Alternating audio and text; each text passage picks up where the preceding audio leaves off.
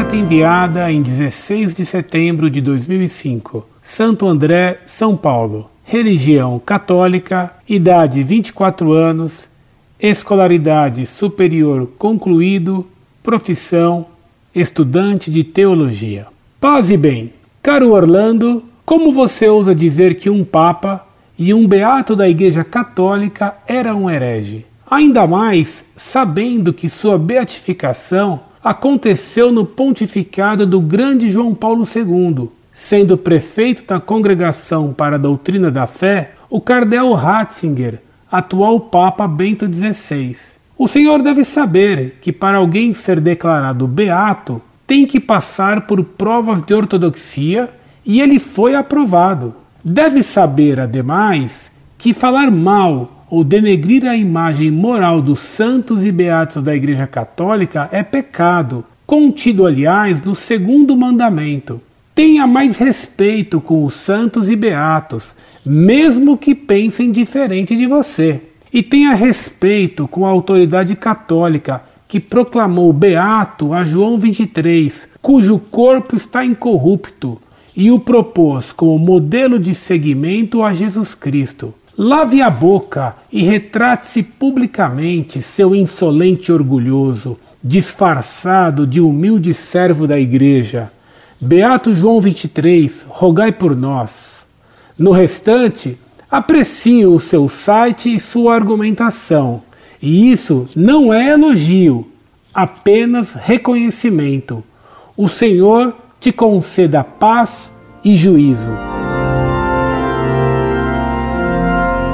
Muito Reverendo Frei, salve Maria. Antes de tudo, devo lhe agradecer suas palavras reconhecendo o valor da argumentação que usamos e seu apreço em ler o site Monfort. Deus lhe pague, Frei, por esse ato de justiça insuspeito, porque vem de quem me critica asperamente. Agradeço e ainda mais por suas críticas bastante violentas contra a minha pessoa. Elas me deram alegria. Sim, alegria porque foram críticas feitas de modo bem pouco franciscano e claramente injusto. Daí minha alegria pois ser maltratado por um frade injustamente me faz pagar um tanto meus muitos pecados. Não foi exatamente isso que ensinou São Francisco sobre a perfeita alegria, falando com Frei Leão, ovelhinha de Deus? O senhor deve conhecer esse caso de São Francisco. O senhor me escreve: Lave a boca e retrate-se publicamente, seu insolente orgulhoso, disfarçado de humilde servo da igreja. Isso tudo porque contei fatos históricos a respeito de João 23, fatos que constam de qualquer biografia séria a respeito dele, e até do diário de João 23. Antes de tudo, devo dizer-lhe que jamais me retratei como humilde. Pelo contrário, eu, pecador, me confesso. E me confesso tal também ao Senhor, Frei, que deve ter virtudes próprias de um filho de São Francisco, especialmente a doçura. Quanto ao núcleo central de sua carta, seu erro inicial é imaginar que a proclamação de alguém como beato implica necessariamente na infalibilidade desse julgamento. Ora, tal não é verdade. O processo de beatificação não é infalível, mais ainda, no novo processo em que o exame de não culto é somente de visu, isto é, a olho, e o exame de scriptis se limita ao que foi publicado de modo impresso, não se examinando manuscritos. No novo processo, foi abolido também o chamado advogado do diabo, isto é, o acusador, de modo que o novo processo se faz examinando uma biografia positiva do servo de Deus cuja causa está em exame. Frei, o senhor me acusa de ter cometido pecado ao contar fatos a respeito de João 23, pois me escreveu. Falar mal ou denegrir a imagem moral dos santos e beatos da Igreja Católica é pecado, contido, aliás, no segundo mandamento. Curioso. Hoje se afirma que a Igreja é santa e pecadora, mas não se pode contar fatos históricos a respeito de quem defendeu o modernismo. A Igreja pode ser denegrida e até se pede perdão por supostos pecados dela, mas de João 23 não se pode contar fatos. Hoje se contestam os milagres de Cristo e a sua ressurreição, por exemplo, o cardeal Casper, mas não se pode contar fatos históricos sobre João 23.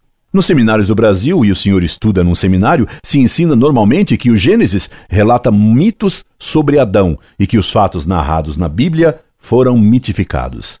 Ensina-se nos seminários que a pessoa de Cristo foi mitificada e quase nada do que se atribui a ele nos evangelhos é verdadeiro. Entretanto, o senhor me exige que mitifique a figura de João 23, ocultando fatos reais que ele praticou. Eu não conheço, Frei. Mas é muito possível que o senhor acredite, como a grande maioria dos seminaristas, que a criação de Adão, tal como conta a Sagrada Escritura, é um mito. Seria um milagre que o senhor, sendo seminarista, fosse defensor da Inquisição e das Cruzadas. O senhor me diz que é pecado falar mal de quem foi canonizado pela Igreja. O senhor defende São Paulo Arbues, que foi inquisidor? Que acha o senhor de São Luís, rei, que mandou queimar a língua de um blasfemador com ferro em brasa, ou que mandou executar na Sexta-feira Santa um culpado para vingar a pena de morte infinitamente mal aplicada a Cristo nesse dia? Que acha o senhor da frase de São Bernardo, que pregando a segunda cruzada em Vézelay, citou a Sagrada Escritura dizendo: Maldito aquele que não ensanguentar sua espada. Jeremias capítulo 17, versículo 5. Haveria tanto a lhe dizer, o Senhor me garante, como prova de santidade de João 23, que o corpo dele está incorrupto. É verdade. O corpo dele está incorrupto e exposto debaixo de um altar da Basílica de São Pedro em Roma, como o corpo de São Pio X. Só que o corpo de São Pio X permaneceu incorrupto por milagre, enquanto o corpo de João 23 permanece sem corrupção quimicamente. Quimicamente, sim. Pio XII foi embalsamado pelo seu médico oficial, um oculista homeopata, o Dr. Galeazzi Lisi, que vendeu por 400 mil dólares fotos escandalosas do Papa moribundo e o diário de sua doença fatal, violando o segredo médico ao contar as misérias humanas próprias de um agonizante. O método de embalsamamento usado em Pio XII se revelou à altura desse homeopata inescrupuloso. O cadáver de Pio XII explodiu ao ser levado de Castel Gandolfo para Roma.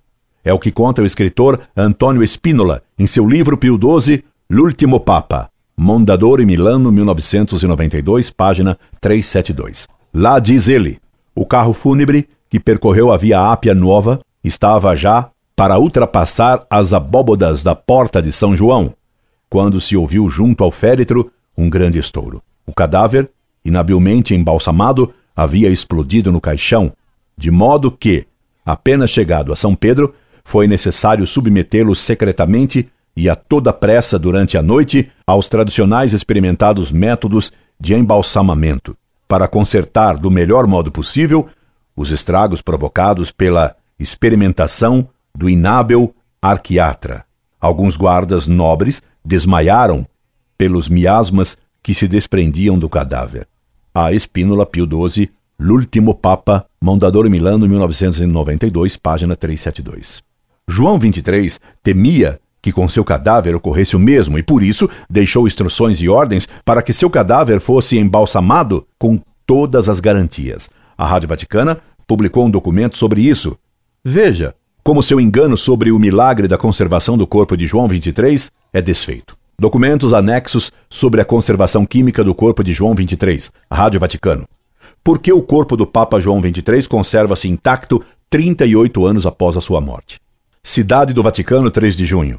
Se o corpo do Papa João XXIII permanece incorrupto 38 anos depois da sua morte, não se trata de um milagre, nem tampouco obra de uma embalsamação bem feita. Que não se trata de um milagre foi o próprio arcipestre da Basílica Vaticana, Cardeal Virgílio Noé, a confirmá-lo ao anunciar o rito de transladação dos restos mortais do pontífice e sua exposição aos fiéis, e a excluir que se trate de embalsamação, pelo menos no sentido clássico do termo, foi o professor Gennaro Goglia, de 78 anos de idade, numa entrevista concedida ao seminário Família Cristã, em sua edição italiana. Foi o professor Gennaro que, na noite de 3 de junho de 1963, recebeu o encargo, por parte da Santa Sé, de tratar do corpo do pontífice falecido. Ele submeteu o corpo do Papa João XXIII a um tratamento à base de formalina para preservá-lo de uma inevitável decomposição. Mas não se tratou de uma embalsamação. O médico revelou que, naquela noite, colocou em prática no corpo do falecido pontífice um método de conservação estudado em Lausanne, Suíça, juntamente com o professor Winkler, uma autoridade nesse campo. A técnica, explica o professor Golia, consistia na inserção no corpo de um líquido especial cuja fórmula eu criei, sem deixar sair nem mesmo uma gota de sangue. Os 10 litros foram preparados no Instituto de Anatomia.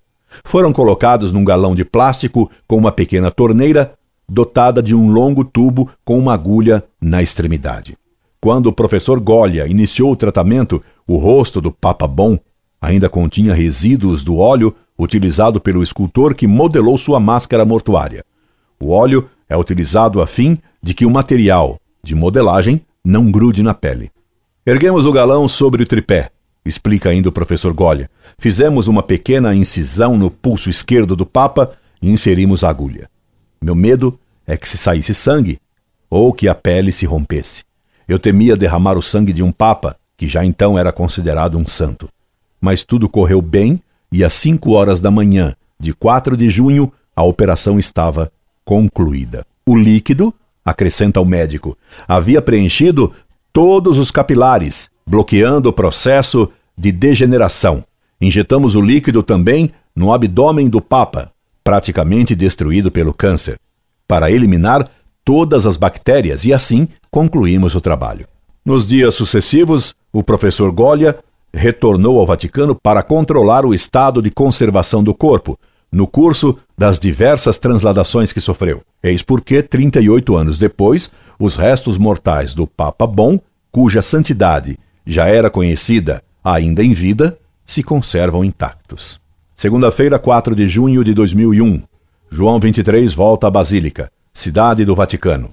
Em cerimônia, que um repórter classificou de surrealista, o corpo exumado e restaurado do Papa João XXIII, morto em 1963, foi transportado ontem num caixão de vidro para a nova sepultura na Basílica de São Pedro, onde poderá sempre ser visto pelos fiéis. Líquido. Quando o corpo de João XXIII, beatificado no ano passado, exumado em janeiro, em estado quase perfeito de conservação, falou-se muito em milagre. Na verdade, tudo se deve ao competente trabalho do professor Gennaro Golia, o médico que embalsamou secretamente o cadáver com um líquido especial. Golia, então especialista em anatomia na Universidade Católica de Roma, agora com 78 anos, se lembra perfeitamente. Um carro do Vaticano o apanhou em casa na noite de 3 de junho de 1963, horas depois que o Papa morrera de câncer no estômago.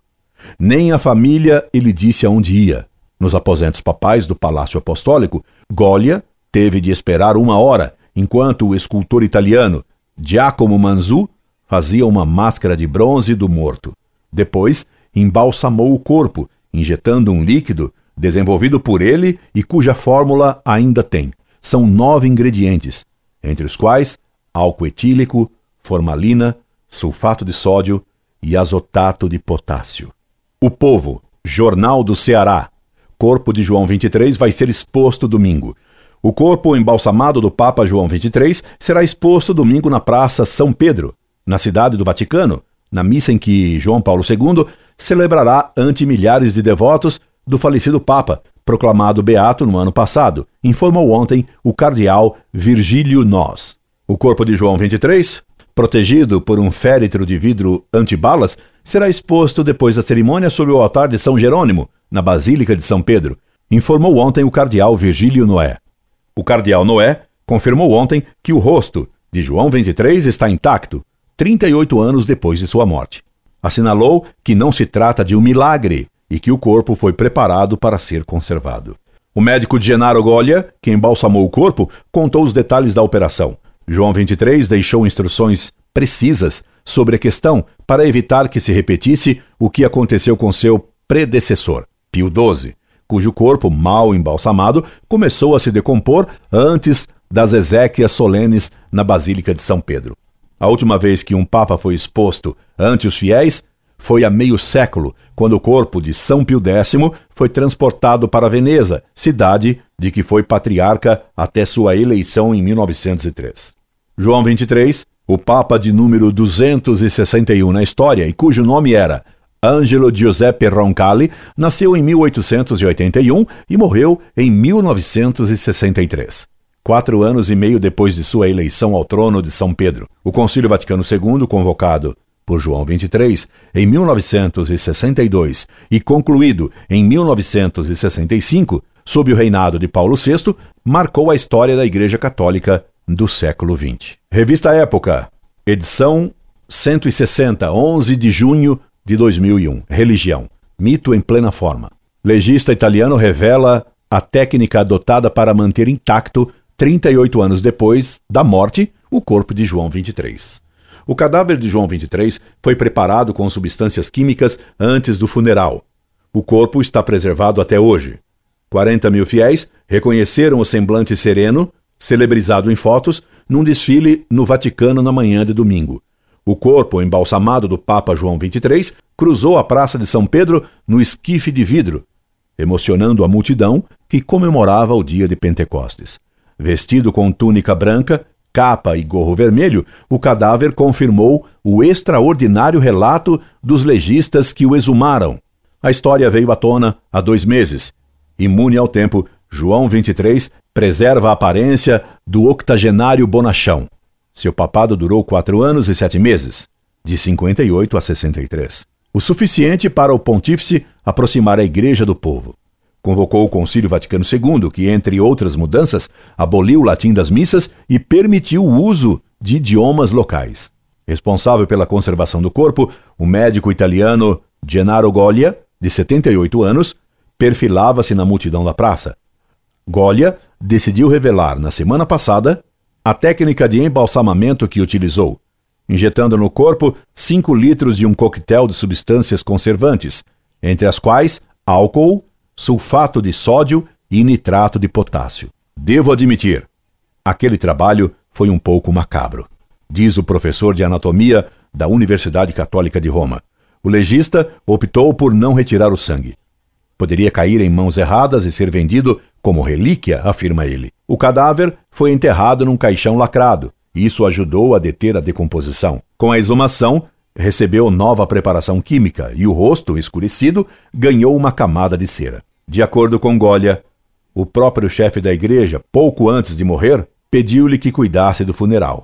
Ficara impressionado com as exéquias do antecessor, Pio XII, cujo corpo começou a exalar mau cheiro durante o velório de cinco dias.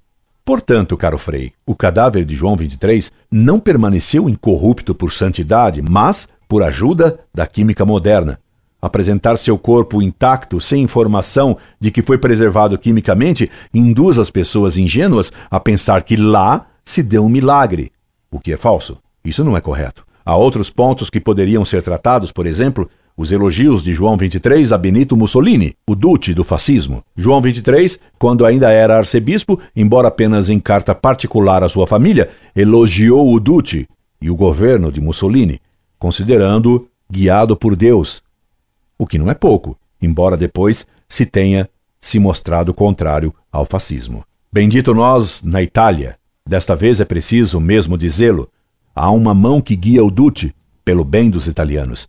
Eu creio que Deus queira recompensar governantes e súditos pela paz feita com a Igreja. E é preciso que sejamos reconhecidos a Mussolini. Quantos homens de Estado houve na Itália antes dele? Os papas sempre estiveram dispostos à conciliação, mas sempre faltou o homem capaz de corresponder a eles da parte do Estado. Monsenhor Roncalli, João 23, Carta Família, 25 de dezembro de 1939. Giovanni 23, Rusconi, Milano, 1989, página 230. E comentou o historiador, o ex-padre Peter Hobowaite. Certamente Roncalli não foi jamais assim filofascista. Nesta data, Porém, não é mais um antifascista tão nitidamente como antes. Aceita o fascismo porque é difícil, realisticamente, se pensar em outras soluções. Hebelwaite, Giovanni 23, Rusconi, Milano, 1989, página 227. Veja você, prezado Frei, que surpresa! João 23 apoiando o Duce fascista, elogiando Benito Mussolini. João 23, então, apresentou Mussolini como homem guiado por Deus. Suponho que o senhor seja democrata, não é, Frei? Que tal saber, então, que o beato João 23 elogiou o Duce fascista? Creio que sua devoção joanina não esperava por essa. Quanto ao modernismo de João 23, isso é mais do que conhecido. Ele foi extremamente ligado ao líder dos modernistas italianos, o padre Ernesto Buonannuti, desde os tempos em que ambos eram seminaristas. Buonannuti foi padrinho de Roncalli em sua ordenação, como ele foi também amigo do modernista padre Lambert Baldin e do grão-mestre da maçonaria, o barão Yves Marsaldon, a quem o então cardeal Roncalli aconselhou permanecer na maçonaria. Por fim, foi João XXIII quem fez o acordo de Metz com a União Soviética e convocou e incentivou o Concílio Vaticano II, cujos resultados são patentes. Por exemplo, nos seminários franciscanos, onde se ensina por vezes a teologia da libertação. De modo que Frei, como católico e como professor de história, sou obrigado a contar a verdade. E a verdade não suja a boca de ninguém. A verdade liberta, disse-nos nosso divino mestre. Mas, Frei, a heresia modernista suja as almas, ofende a Deus e chama a igreja de pecadora. Espero que este não seja o seu caso. Poderia lhe dar muitas outras provas sobre erros de João 23 e de seu envolvimento com os modernistas, inclusive do processo que ele sofreu, acusado de modernismo em 1914. Mas por hoje chega.